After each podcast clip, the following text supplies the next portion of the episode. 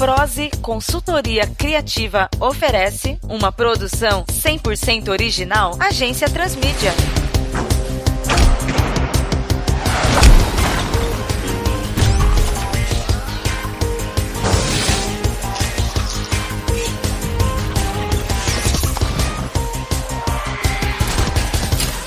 Caos Crescente.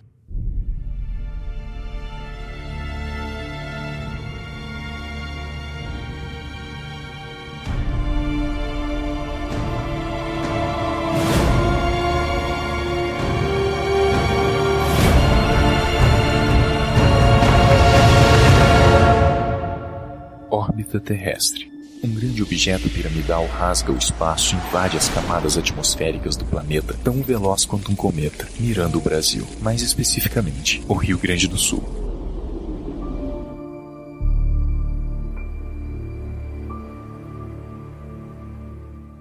Porto Alegre.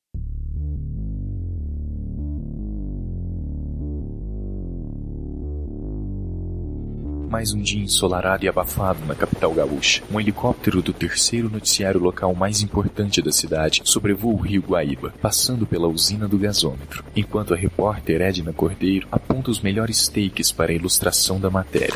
Milton, Agora vamos fazer uma tomada na usina do gasômetro ali, só para dar o fechamento da matéria e. Mas antes que completem os últimos planos sequência, a cauda do helicóptero é destroçada pelo choque avassalador de um grande objeto cadente. A câmera cai de dentro do helicóptero em direção ao rio Guaíba. Edna só tem tempo de segurar a câmera, sem alcançar a mão do colega de trabalho. A repórter e o piloto mal conseguem se manter dentro do helicóptero, de tão violento que foi o impacto. Meu Deus, nós vamos cair! Nós vamos cair! Calma, eu acho controlar. Tô quase, quase! Mas nem toda a habilidade do piloto Hamilton consegue manter o helicóptero no ar, que se choca com violência contra o chão e se arrasta por alguns metros na tentativa de reduzir o impacto direto e massivo. Milagrosamente, Edna sobrevive, mas se machuca bastante e fica atordoada. Mas o mesmo não pode ser dito do piloto Hamilton, que não resistiu ao forte impacto. Tomando seu material de trabalho nos ombros, Edna se arrasta com dificuldade para fora do helicóptero, se levanta e manca dolorosamente por uma área descampada da usina do gasômetro, graças à prudência e altruísmo do falecido piloto, que focou no local que gerasse o mínimo de perdas possível, mas também vê que, assim como o helicóptero, o estranho objeto caiu nas imediações. Com um caminhar errático graças aos ferimentos da queda, Edna segue, tensa, pela clareira rasgada no chão, até um buraco aberto no solo pelo arrasto do projétil. Lá chegando, avista no fundo da cratera algo similar a uma seta de flecha gigante, metálica e incandescente. Ela não perde tempo e fotografa o projétil, quando de repente uma face da nave se desloca, iniciando uma abertura vagarosa e apreensiva. Após algumas fotos, Edna se apavora. Eu e essa maldita curiosidade. Socorro!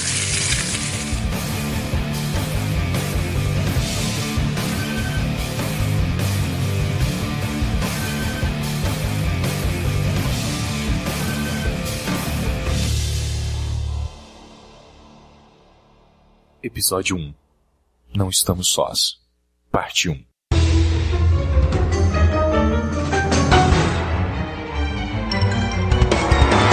Passado algum tempo, ocorrências bizarras são notificadas na usina do gasômetro, pois o desespero das pessoas correndo para fora dali chama a atenção. Olhos mais atentos identificam uma forma confusa no interior do local. Uma criatura de pouco mais de meio metro de altura, com um tom de pele esverdeado, olhos grandes e amarelados e três antenas que brotam em ângulos de 120 graus entre si diante do rosto. Mesmo não apresentando boca, seu comportamento expressa revolta, destruindo tudo ao redor com selvageria. A entidade olha para a placa que batiza o local, usina do gasômetro, e desdenha com a mão a propaganda enganosa da atração. Mas a sua fúria não dura muito, pois logo a satisfação é notada em sua face ao avistar um enorme painel elétrico. Diante da fonte, a energia parece guiada do ponto de distribuição para as antenas da criatura, que enquanto realiza a chupeta, alinha eletricamente suas frequências cerebrais com as das pessoas que ainda correm desesperadas para a saída do centro cultural. Na frente da usina do gasômetro, viaturas policiais se aglomeram tanto quanto a imprensa e curiosos, que querem tanto ver a cratera aberta de um lado quanto alienígena do outro. Mas o que é isso? Pá, mas é uma nave? Olha o tamanho disso, tchê. Parece mais uma ponta de flecha. Imagina um arco para tirar isso, né? Ah, isso é de menos. Imagina só o tamanho do que isso tinha que acertar. Isso deve ser coisa de americano. Que americano o que, che? Isso é coisa de argentino. Circulando, pessoal, circulando, não tem nada pra vocês verem aqui. Rasgando os céus como um jato, um vulto dourado borra as nuvens baixas da capital gaúcha e ruma em alta velocidade para a multidão. Quando a figura toca o chão, de forma firme, todos voltam seus olhares para lá. Em seguida, ele caminha entre os cidadãos trazendo um sorriso ao rosto de todos, aplausos de muitos e desdém de poucos. O fantasiado acena para aqueles que o ovacionam pelo nome. Capitão Falcão. O herói, então, chega aos policiais que fazem o isolamento da área. Mas que caos é este que assola a minha pacata cidade? Ó, oh, meu caro oficial da lei. O que procede, capitão, é que aquela coisa que está dentro daquele buraco atingiu um helicóptero e caiu um pouco mais para lá. Mas porventura, ninguém veio a se machucar, presumo eu. Infelizmente, o piloto morreu na queda. Tarágico. O capitão Falcão se aproxima da cratera e vê a tal ponta de flash e faz uma constatação baseada em sua singular capacidade dedutiva. Pelos deuses, isto é uma espécie de nave espacial. Observador demais, né? Tudo indica que um condutor vil desembarcou para espalhar a destruição pela minha nação, mas ele não fará isso sem luta. Falcão ao alto! Quanta balela! Sobrevoando as redondezas da estação ferroviária do mercado, o capitão Falcão escuta gritos de algumas pessoas e segue para o local. Ao chegar à estação, o vigilante encontra um tipo tradicional, um gaúcho trajado com as vestes folclóricas, segurando uma cuia com chimarrão em suas mãos, sentado no chão. O robusto herói se aproxima do indivíduo, que brada palavras agourentas para os quatro ventos enquanto recolhe panfletos no chão. Diga-me, por obsequio, contribuinte, qual o motivo da evasão turbulenta? O desespero em seus semblantes é aterrador. Mas que? Diga-me o que causa todo este pânico neste povo. Mas que barbaridade, tchê. Não basta aquele baratão verde passar dando centelha em todo mundo, o pessoal ainda pisoteia meus panfletinhos. Baratão verde? Para onde foi esta criatura asquerosa que avistaste, homem? Mas isso não vai ficar assim. Não mesmo, tchê. Darei um talho naquele bolicheiro castelhano. Ora, nobre nativo, não te preocupa com isto, pois cá estou. Apenas diga-me para onde rumou o monstro.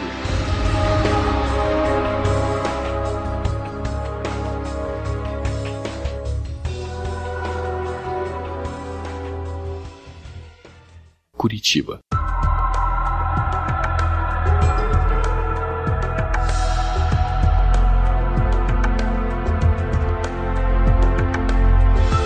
Os noticiários do Brasil se concentram em reportar as atividades do visitante devastador que assola Porto Alegre e sua aterradora chegada ao solo do Piniquim. As imagens são narradas sem qualquer sensacionalismo na TV. Ao vivo aqui da usina do gasômetro em Porto Alegre, onde o cenário de guerra traz as lágrimas a toda uma nação. Ao fundo vocês podem ver o que parece ser uma nave alienígena, ao que tudo indica. Mesmo com os intensos níveis de radiação gama, alfa ou beta, seja lá o que for, conseguimos fazer imagens do interior do OVNI, que vocês podem ver agora. As tomadas mostram, além do traje de isolamento pífio do repórter, feito de sacolas de mercado, a nave em vários ângulos. Uma tomada da escotilha aberta mostra um detalhe curioso, como se fossem cinco símbolos estranhos. Em seguida, focam no monitor em estática e numa interface similar a um teclado, embutidos na estrutura interna da nave. Na tela é possível ver um coletivo tipológico composto por mais de 20 símbolos. Junto à escotilha aberta, nota-se um botão indicando mais oito caracteres, e próximo à nave, discretamente, uma câmera nacional danificada. Apenas um corpo foi encontrado, o piloto Hamilton Aires. O câmera Renan Goiabeira foi resgatado com múltiplos ferimentos, mas vivo, de dentro do rio Guaíba. Mas a repórter Edna Cordeiro permanece desaparecida. Esperamos que o pior não tenha acontecido, muito embora as evidências apontem o trágico contrário para nossa colega de profissão. Voltaremos logo com novas informações. A TV é desligada. As imagens são analisadas com atenção num grande monitor por um espectador solitário acomodado numa poltrona reclinável. Numa das mãos, amendoim, na outra, cerveja. Após descansar o pote de aperitivo na mesa e afrouxar a fivela do cinto, ele busca o controle remoto entre o estofado e retrocede as imagens arquivadas do noticiário, focando seu olhar crítico aos detalhes.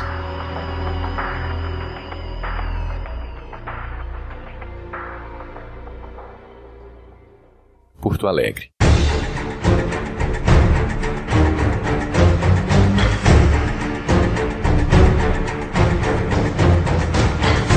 Singrando os céus, o capitão Falcão atravessa as vias ferroviárias, observando minuciosamente indícios que delatam o rastro do alienígena. Subitamente o encontra se alimentando pela sua antena especial junto ao terceiro trilho, que fornece energia aos carros do metrô. Flutuando diante da criatura que o olha com estranheza enquanto drena, o herói inicia seu pomposo discurso, mesmo sem ter começado a luta. Detenha-te, ó criatura sórdida. Não permitirei que tua presença aterradora traga o temor ao coração aflito de meu povo. A criatura, logicamente, não responde à afirmação do encapuzado. Apreciará o gosto de meus poderosos punhos em tua boca enquanto disciplino-te, em nome da justiça. O rosto do alienígena expressa o tédio diante do verborrágico herói. Cerra os olhos, dando um tapa na testa, apontando para onde deveria ter uma boca seguido de um gesto negativo com o dedo. Porém, Capitão Falcão não se contenta em suas palavras. Pretendes manter o covarde silêncio a acatar meu apelo pelo fim do terror no solo tupiniquim? Temei o arauto da ordem e progresso, o Capitão Falcão!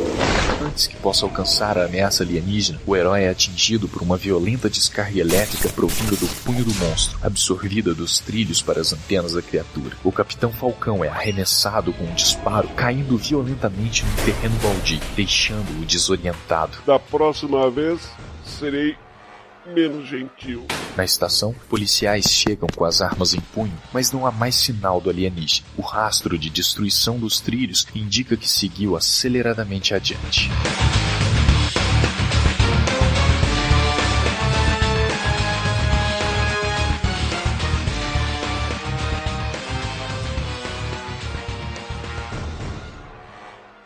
Sapucaia do Sul.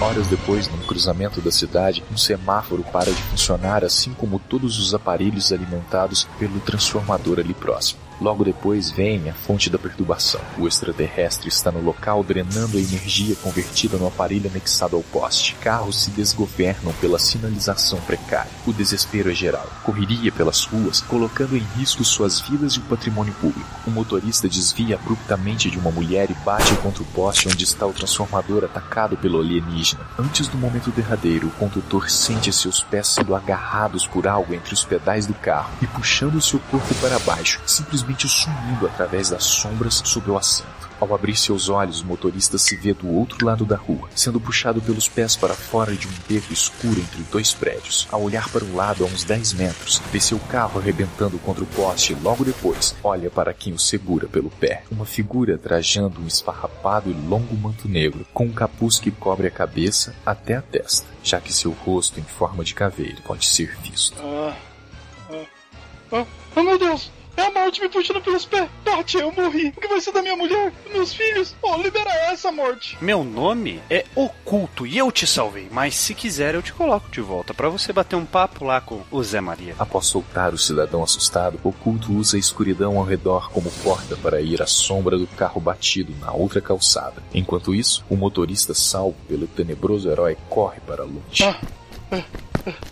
Será que isso vai aumentar a carência do meu plano de saúde? Furiosa, a criatura pula do poste ao chão, pegando o carro batido e lançando num grupo de pessoas do outro lado da rua. Oculto corre em direção aos civis e some na sombra que o carro faz no chão. Assim que a carcaça do veículo se choca contra a parede atrás das pessoas, o ET vê seus alvos surgindo num beco ao lado graças ao oculto, que o salvou através das sombras instantes antes. As pessoas fogem e o herói das trevas se escora na parede, exausto. Procura com os olhos o arruaceiro alienígena, mas sem sucesso. Arrastando-se nas paredes, Oculto segue a trilha da ameaça.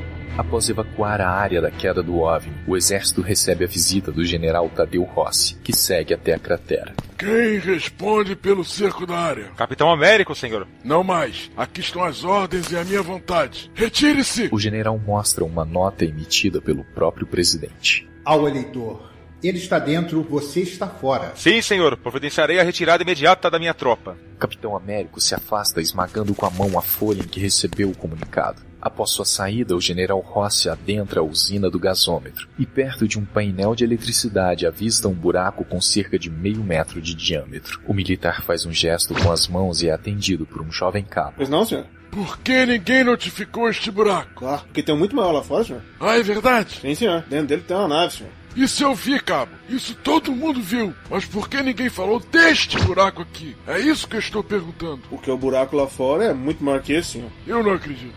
Só porque esse aqui não tem uma nave é menos interessante. Foi o Capitão Américo disse, senhor. Como que alguém leva esse Capitão Américo a sério? É um asno. Sim, senhor. Não tô falando de você. E por falar em buraco com nave, chame um guincho. Vamos rebocar este negócio.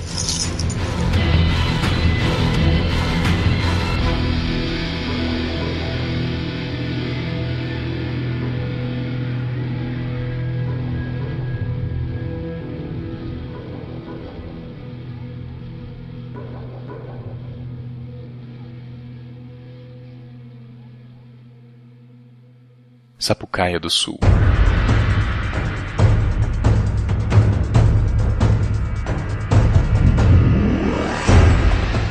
Seguindo os rastros, Oculto chega ao zoológico da cidade, alvo que desperta a atenção do monstro, pois ao avistá-lo, adentra rapidamente, causando mais tumulto. O encapuzado, restabelecido da fadiga, avança contra a criatura, golpeando-a na cabeça, envolvendo-a com sua capa e o transportando através da sua própria sombra para dentro de uma jaula. Oculto desvia dos murros do monstro, mas se distrai ao ouvir o rugido. Por falha de estratégia, estavam na jaula de um estranho leão de rugido bastante artificial. Esse deslize custa uma forte pancada na cabeça de Oculto por parte do alienígena, que arrancou uma das barras da jaula para atacá-lo, fugindo logo após nocautear o vigilante. O peculiar leão parte da sua clausura logo após o monstro evadir e vai à caça ao avistar uma família coada comendo pipoca. Oculto, atordoado, presencia o ataque iminente com os olhos vermelhos como sangue e parte em defesa das pessoas instintivamente, sumindo no piso da jaula, antes que a criatura de corpo atarracado e com jubas desgrenhadas como a palha executasse sua manobra. Os visitantes são envolvidos pela capa sombria do herói e somem nas trevas, surgindo do lado de fora do zoológico ao abrirem seus olhos. Desaparecendo a mesma sombra que surgiu, o encapuzado retorna numa sombra próxima ao leão, salta sobre o animal e desaparece na sombra deste, submergindo no chão e reaparecendo no aterro de um suposto filhote de elefante, que também é muito estranho, pois sua tromba parece uma câmara de ar de pneu presa com um elástico à sua cabeça, além das orelhas serem ínfimas. Diante do inusitado paquiderme, o leão esquisito emite um guinchado, mas é atingido por um golpe certeiro da tal tromba falsa, levando-o à lona e com a sua juba ressecada espalhada no chão. Oculto olha para o lado e vê um turista que filma tudo o que acontece no local e fecha um close no seu rosto. A voz cultural e ameaçadora intimida o visitante. Esse não é o meu melhor ângulo?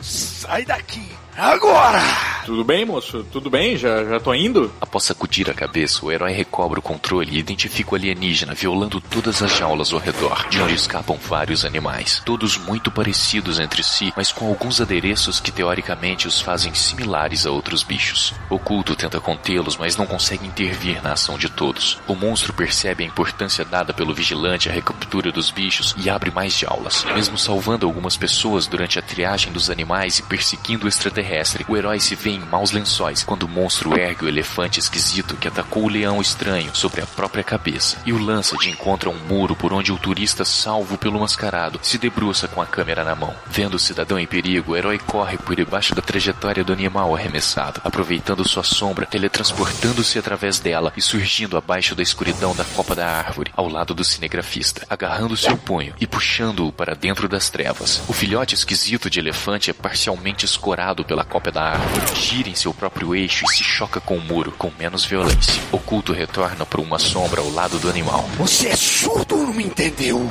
Eu não disse pra você sair daqui. Disse, disse sim, mas eu já tava de saída, eu só queria pegar umas tomadas extras. Eu vou te mostrar o que você vai tomar de extras se continuar aqui. Tudo bem? Tá, tá, já fui, já fui, ó. Mas será que ninguém percebe que todos os bichos desse zoológico são capivara fantasiada? Oculto vai até o elefante e constata que o animal está bem, só uma tromba falsa deslocada. Ele simplesmente puxa o elástico e coloca o nariz do bicho de volta no lugar, como um nariz de palhaço. E então procura a ameaça alienígena, mas não avista o inimigo. Mais uma vez, havia fugido.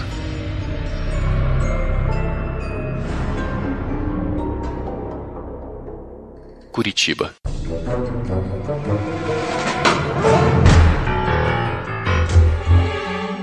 Mais imagens alimentam os monitores do misterioso analista paranaense. Atentamente, ele assiste os boletins sobre a passagem do alienígena no sul do país. Pela última vez em Sapucaia, onde a criatura espalhou destruição e desespero. Depois de causar o caos no centro da cidade, o alienígena se dirigiu ao zoológico local. Imagens de um cinegrafista amador mostram pela primeira vez em rede nacional o monstro que libertou vários animais perigosos na sua passagem pelo zoo. Trechos de vídeo de um cinegrafista amador mostram que o misterioso vigilante, conhecido como Oculto, salvou muitas vidas, inclusive a do próprio cinegrafista. Das notificações, a única vítima foi um elefante que teve a sua tromba fraturada, mas nada que uma rinoplastia não resolva. Isso é tudo capivara! Nenhum bicho é o que dizem. A reportagem é abruptamente encerrada. Assim que a reportagem termina, o observador identifica a mesma tipologia do OVNI disposta verticalmente nas costas do extraterrestre, desta vez com 12 marcas. Após separar e imprimir algumas das imagens, ele se levanta e vai a um aposento no fim do corredor.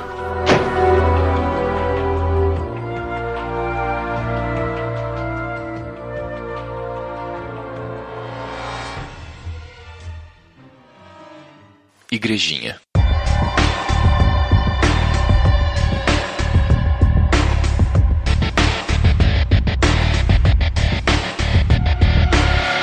Sol mostra seus primeiros raios antes da alvorada ser concluída, um trabalhador deixa sua casa rumo ao serviço. Mas antes que termine de fechar sua porta, toda a energia elétrica, não só de sua propriedade, como também de toda a cidade, é cortada. Vendo-se cercado pelo breu do fim da madrugada, o cidadão adentra sua casa novamente enquanto tira um pequeno pano azul do bolso. Após fechar a porta, um intenso clarão escapa pelas frestas da porta e janelas, sendo psiquido pelo voo veloz do brilhante herói, pairando no ar, cerca de 30 metros acima do chão. Ele reflete. Ou deu algum problema na central de Taquara, ou a crise hídrica chegou no ponto apagão. Será que tem algo a ver com o que aconteceu em Porto Alegre? Rompendo as nuvens, o mascarado chega à cidade vizinha pouco antes do sol despontar sobre os montes. Lá pousando, o guardião gaúcho encontra um policial que averigua a área. Emissário, você por aqui? Pensei que só atuava em Igrecinha. Eu vou onde sou necessário e onde passe permite. Qual o problema, autoridade? Disseram que uma criatura invadiu a central e acabou com a energia do gerador principal, mas desde que cheguei não encontrei nada. Tu continua procurando que eu vou buscar uma pista por aí. Espera por um sinal, é? O emissário alça voo e varre um perímetro raso em busca da criatura por alguns minutos e logo a encontra correndo por um campo de pastoreio, de mato baixo, cercado por um escasso bosque e um vale deserto. O herói projeta um campo de energia para deter o alienígena e desce para mantê-lo sob controle até a chegada da polícia. Tudo bem, tudo bem, baixinho. Não resista, vai ficar tudo bem para ti. Assim que o herói se prepara para sinalizar a localização às autoridades competentes, com um raio concentrado em seu punho, o monstro regala os olhos e estende seus braços e antenas. Ao tocar no campo de força, este domo de energia parece ser drenado pelo extraterrestre. O emissário recua assustado e dispara algumas rajadas para conter o oponente, sendo prontamente absorvidas pela criatura. O herói, andando de costas, tropeça e cai de costas no chão, ficando à mercê do adversário que pula sobre ele.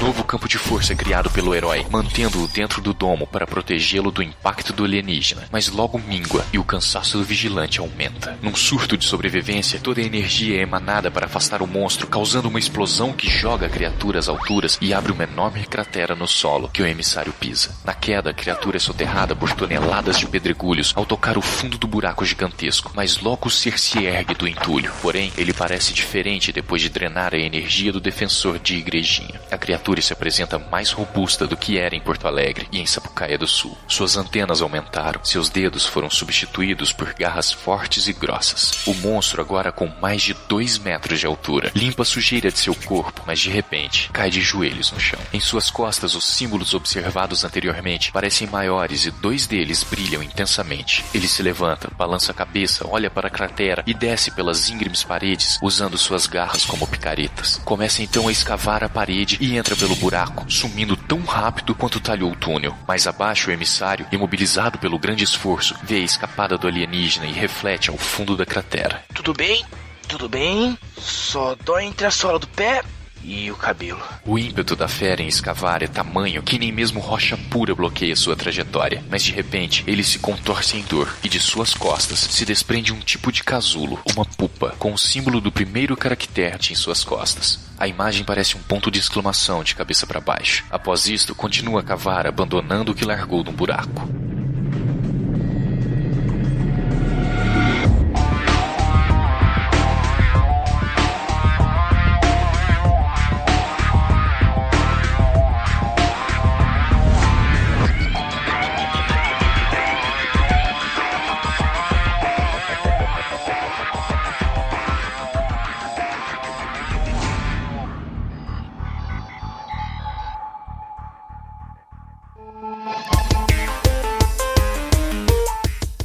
Roteiro, edição e produção executiva: Vitor Hugo Mota. Narração: João Victor Militani. Locução: Ira Morato. Luísa Miller é Edna Cordeiro. Vinícius Schiavini é Hamilton Aires. Diego Oliveira é o Transeunte 1. Alisson Moura é o Transeunte 2. Marcos Moreira é o policial de Porto Alegre. Francisco Seixas é Capitão Falcão. Paulo Rig é o gaúcho típico. Carlos Del Valle é o repórter gaúcho. Fábio Aissar é o presidente da República. Rogério Rosa é o motorista de Sapucaia do Sul. Pedro Henrique Souza é oculto. Nelson Imbuzeiro é General Tadeu Rossi. Randall Bergamasco é Capitão Américo. Rogério Passos é Cabo. Andrioli Costa é o cinegrafista do Zoológico. Alexandre Badio é emissário. Christian Melo é o policial de Taquara. Promoção. Já pensou em dar o nome para este grupo de heróis e ainda receber um prêmio por isso? Então, visite o site www.agenciatransmedia.com.br, leia as instruções do concurso no post deste episódio e participe dando a sua sugestão nos comentários.